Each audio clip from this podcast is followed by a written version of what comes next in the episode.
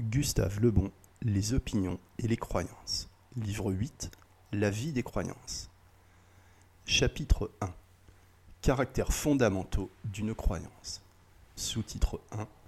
La croyance comme besoin irréductible de la vie mentale. Dans le premier chapitre de cet ouvrage, nous avons défini la croyance, montré qu'elle est un simple acte de foi, expliqué en quoi elle diffère de la connaissance et sommairement esquissé son rôle. Ces indications, dont le but était de déterminer la nature des problèmes à résoudre, se sont précisées par l'examen des diverses formes de logique et des facteurs de nos opinions. Nous allons maintenant les compléter en étudiant la vie des croyances. Les éléments constitutifs de notre existence se rattachent, nous le savons, à trois groupes. Vie organique, vie affective, vie intellectuelle. Le besoin de croire appartient à la vie affective. Aussi irréductible que la faim ou l'amour, il est souvent aussi impérieux. Constituant un besoin invincible de notre nature affective, la croyance ne peut, pas plus qu'un sentiment quelconque, être volontaire ou rationnel. L'intelligence ne la crée ni ne la gouverne.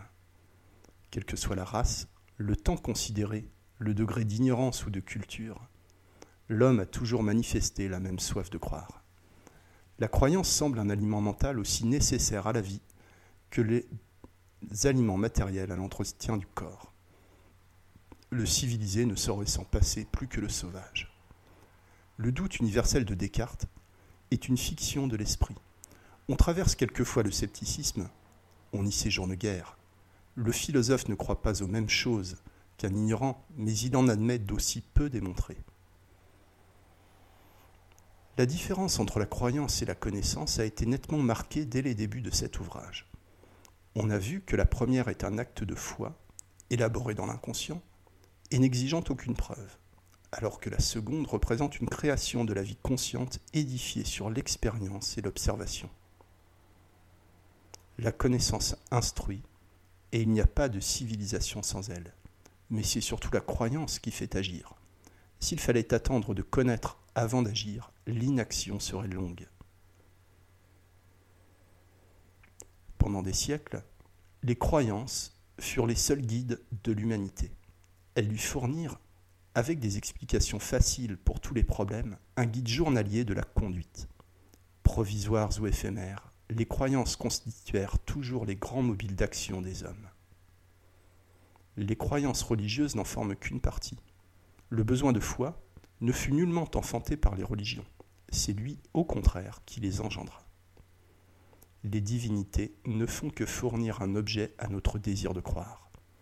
Dès qu'il se détourne d'elle, l'homme se rejette sur une foi quelconque, chimère politique, sortilège ou fétiche.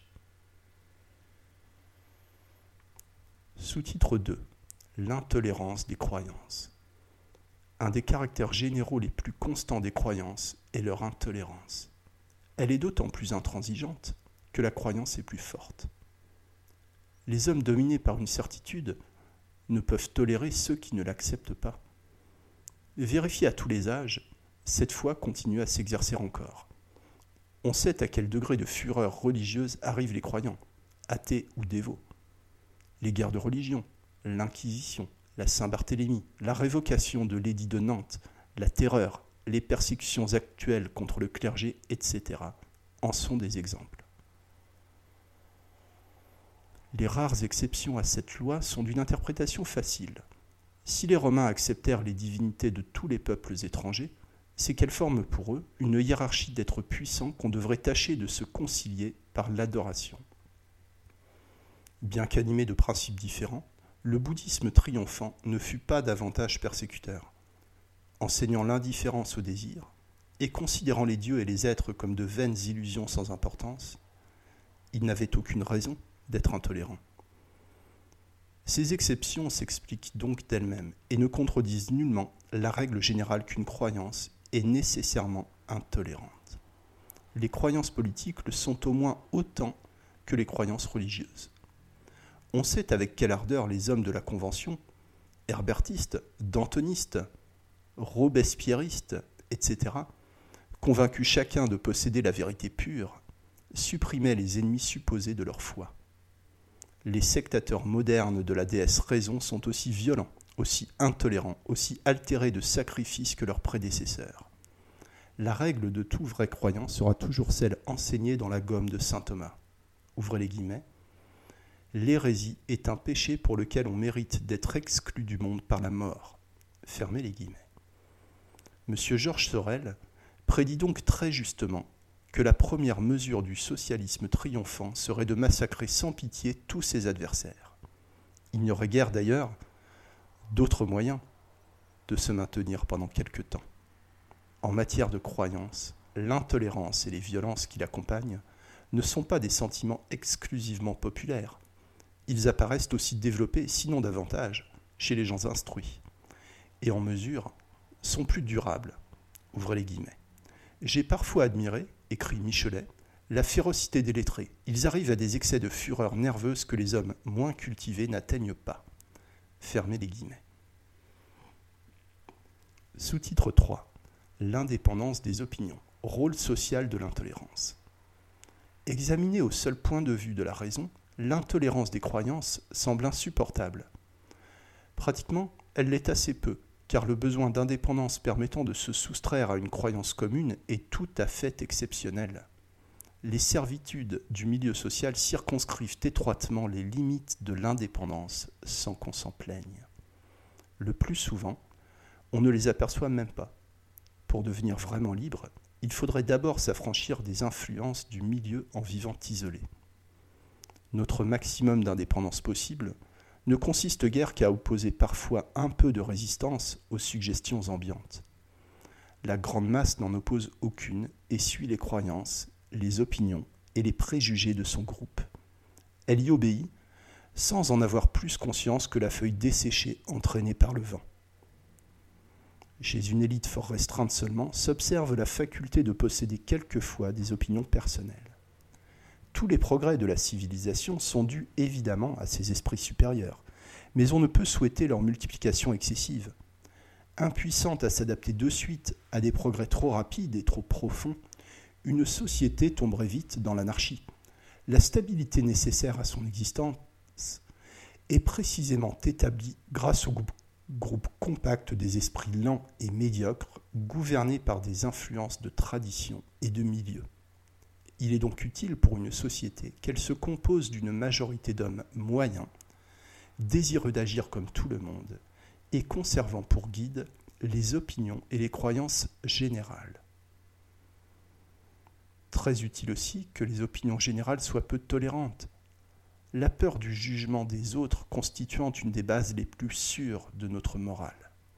La médiocrité d'esprit peut donc être bienfaisante pour un peuple, surtout associée à certaines qualités de caractère. L'Angleterre l'a instinctivement compris, et c'est pourquoi, bien que ce pays soit un des plus libéraux de l'univers, la libre pensée y fut toujours assez mal vue. Sous-titre 4 le paroxysme de la croyance, les martyrs. De l'opinion transitoire, simple ébauche de croyance, à la croyance complète, dominant tout l'entendement, s'échelonnent des étapes assez rarement franchies. Elles le sont cependant à certaines époques. Ainsi, les impulsions mystiques et les sentiments qu'elles font naître deviennent si puissants que tous les freins sociaux, toutes les répressions des lois sont incapables de les enrayer. C'est Polyucte brisant les idoles, c'est le martyr défiant ses bourreaux, le nihiliste jetant sa bombe dans une foule avec le chimérique espoir de tuer un principe. Quand la croyance arrive à cette phase d'intensité, aucune digue ne lui est opposable. Elle domine les intérêts les plus évidents, les sentiments les plus chers, et transforme en vérités éclatantes de manifestes erreurs. Nul sacrifice ne coûte alors aux croyants pour défendre ou propager sa foi. Semblable au suggestionné étudié par la science moderne, il vit dans le domaine de l'hallucination pure. De telles exaltations sont généralement préparées par des périodes d'anarchie durant lesquelles se désagrègent les vieilles croyances et par conséquent les sentiments étayés sur elles. La mentalité des martyrs de tout ordre, politique, religieux ou social, est identique hypnotisés par la fixité de leurs rêves, Ils se sacrifient avec joie pour assurer le triomphe de l'idée, sans même aucun espoir de récompense dans ce monde ou dans l'autre. L'histoire des nihilistes et des terroristes russes abonde en enseignements démonstratifs sur ce dernier point. Ce n'est pas toujours l'espoir du ciel qui fait les martyrs. Le nombre de tels hallucinés n'est heureusement pas très considérable à chaque époque. Devenus trop nombreux, ils bouleversent le monde, impuissantes. Les persécutions ne font que rendre leur exemple contagieux. L'étude des martyrs relève surtout du domaine de la pathologie mentale. Les hallucinés des croyances les plus variées présentent une telle analogie qu'après en avoir examiné deux ou trois, on connaît tous les autres. Les exemples que je vais citer ont simplement pour but de montrer que devant l'autosuggestion de la foi, non seulement toutes les opinions se transforment, mais encore que s'évanouissent des sentiments aussi puissants que la crainte, la pudeur et l'amour maternel. L'histoire des martyrs est pleine de faits justifiant ces assertions. Il se ramène comme type à l'exemple de Vivia Perpetua, vénérée par les chrétiens sous le nom de Sainte Perpétue, qui vivait sous le règne de Septime Sévère.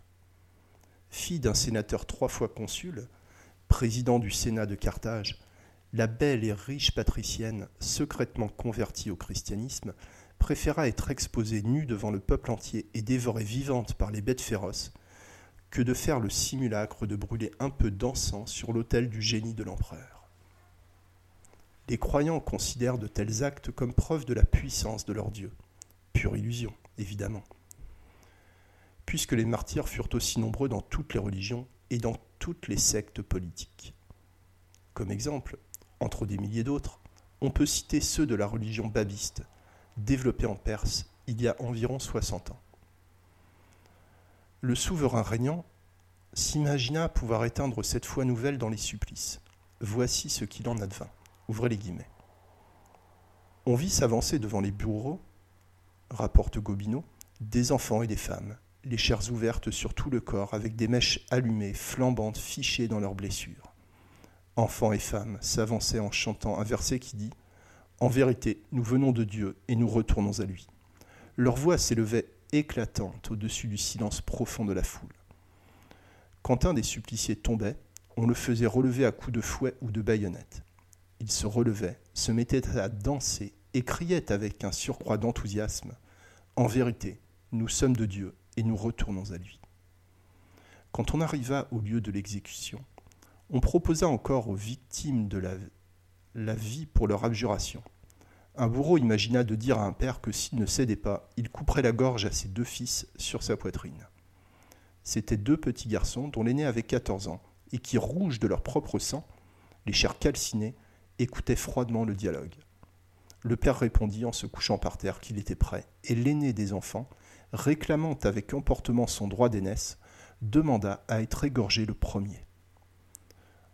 On vit des babis venir se dénoncer eux-mêmes. Un disciple du Bab, suspendu à ses côtés au rempart de Tébrise, n'avait qu'un mot à la bouche. Maître, es-tu content de moi? Fermez les guillemets. Les Skopsi, en Russie, les Mormons, en Amérique, subirent de nos jours des persécutions analogues sans vouloir renoncer à leur foi. Ces faits, et tous ceux du même ordre, sont très instructifs.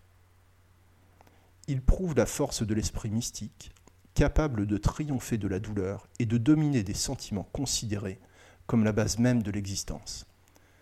Que pourrait la raison contre lui? Aussi n'est-ce pas avec des arguments rationnels qu'on soulève les foules avec des croyances, on les dominera toujours. Assez puissantes pour lutter contre la nature et la servir quelquefois, la raison ne possède pas la force suffisante pour édifier les croyances ou triompher d'elles. Destructrice quelquefois, créatrice souvent, irrésistible toujours. Les croyances constituent les plus formidables puissances de l'histoire, les vrais soutiens des civilisations. Les peuples ne survécurent jamais longtemps à la mort de leur Dieu.